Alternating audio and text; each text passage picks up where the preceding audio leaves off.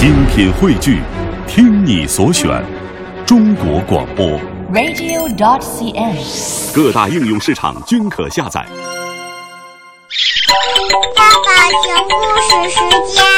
欢迎小朋友继续收听小喇叭节目，我是博士爷爷。在今天的小喇叭抱抱熊故事时间里啊，博士爷爷要请你听一个关于大苹果的童话故事，名字叫《苹果应该属于谁》，请春天姐姐讲给你听。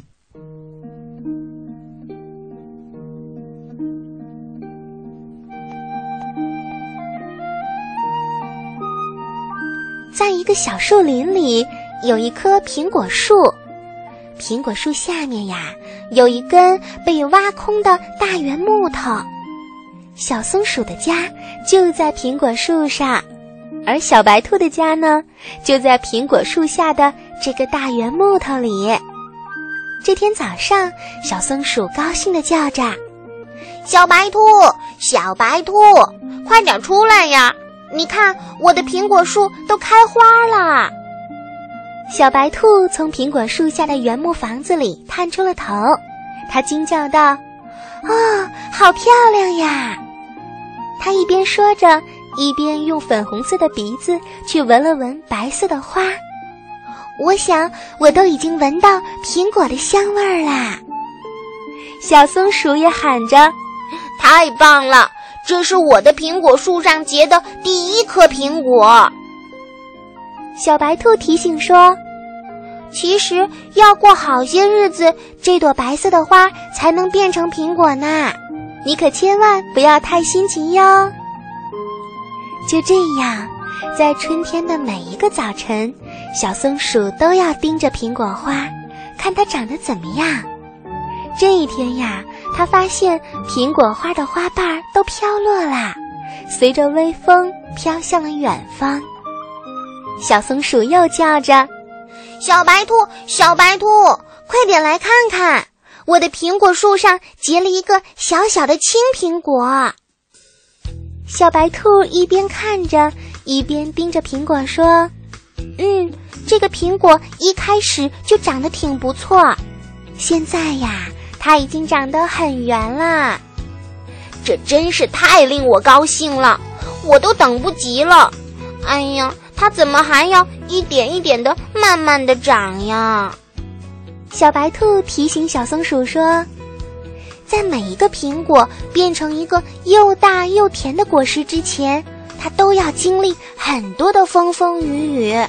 所以呀，小松鼠，你还要再耐心等待一下。”小松鼠每天都盯着苹果，看着它一天比一天长得更大。更远。夏天过去啦，苹果从青绿色变成了粉红色。不久，粉红色的苹果上又出现了一片又一片的红色。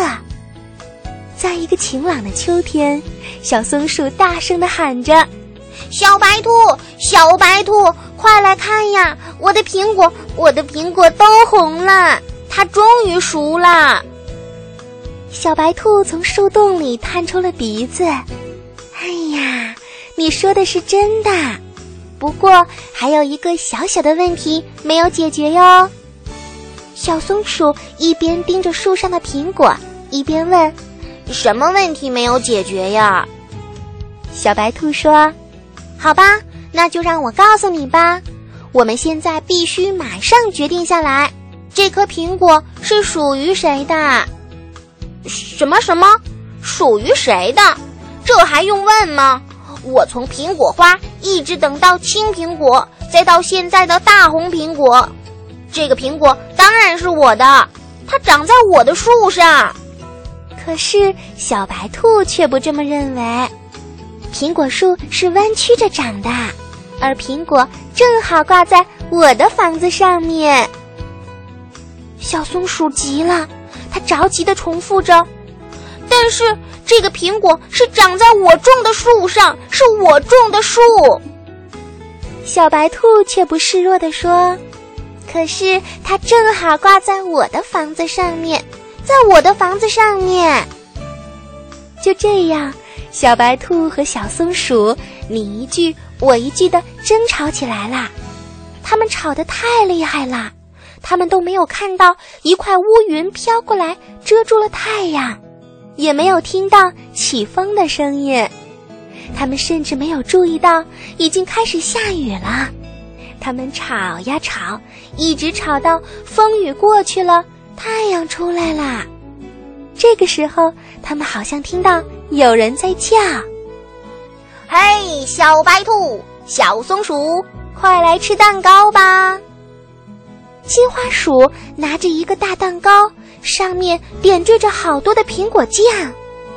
小白兔说：“哦，闻起来可真香。”小松鼠却问：“它看上去又新鲜，而且又有一种苹果的味道。”这是什么蛋糕呀？金花鼠不慌不忙地说：“这是苹果蛋糕。刚才下雨的时候，你们看到没有？有一个非常美丽的熟苹果滚到了我的屋里。这个蛋糕就是用那个苹果做成的。”小松鼠和小白兔朝着苹果树一看，那颗他俩争来争去的苹果。不见了，他们互相看了一眼，哦，终于明白是怎么回事了。小松鼠说：“金花鼠，你你这个蛋糕做的很不错，真的谢谢。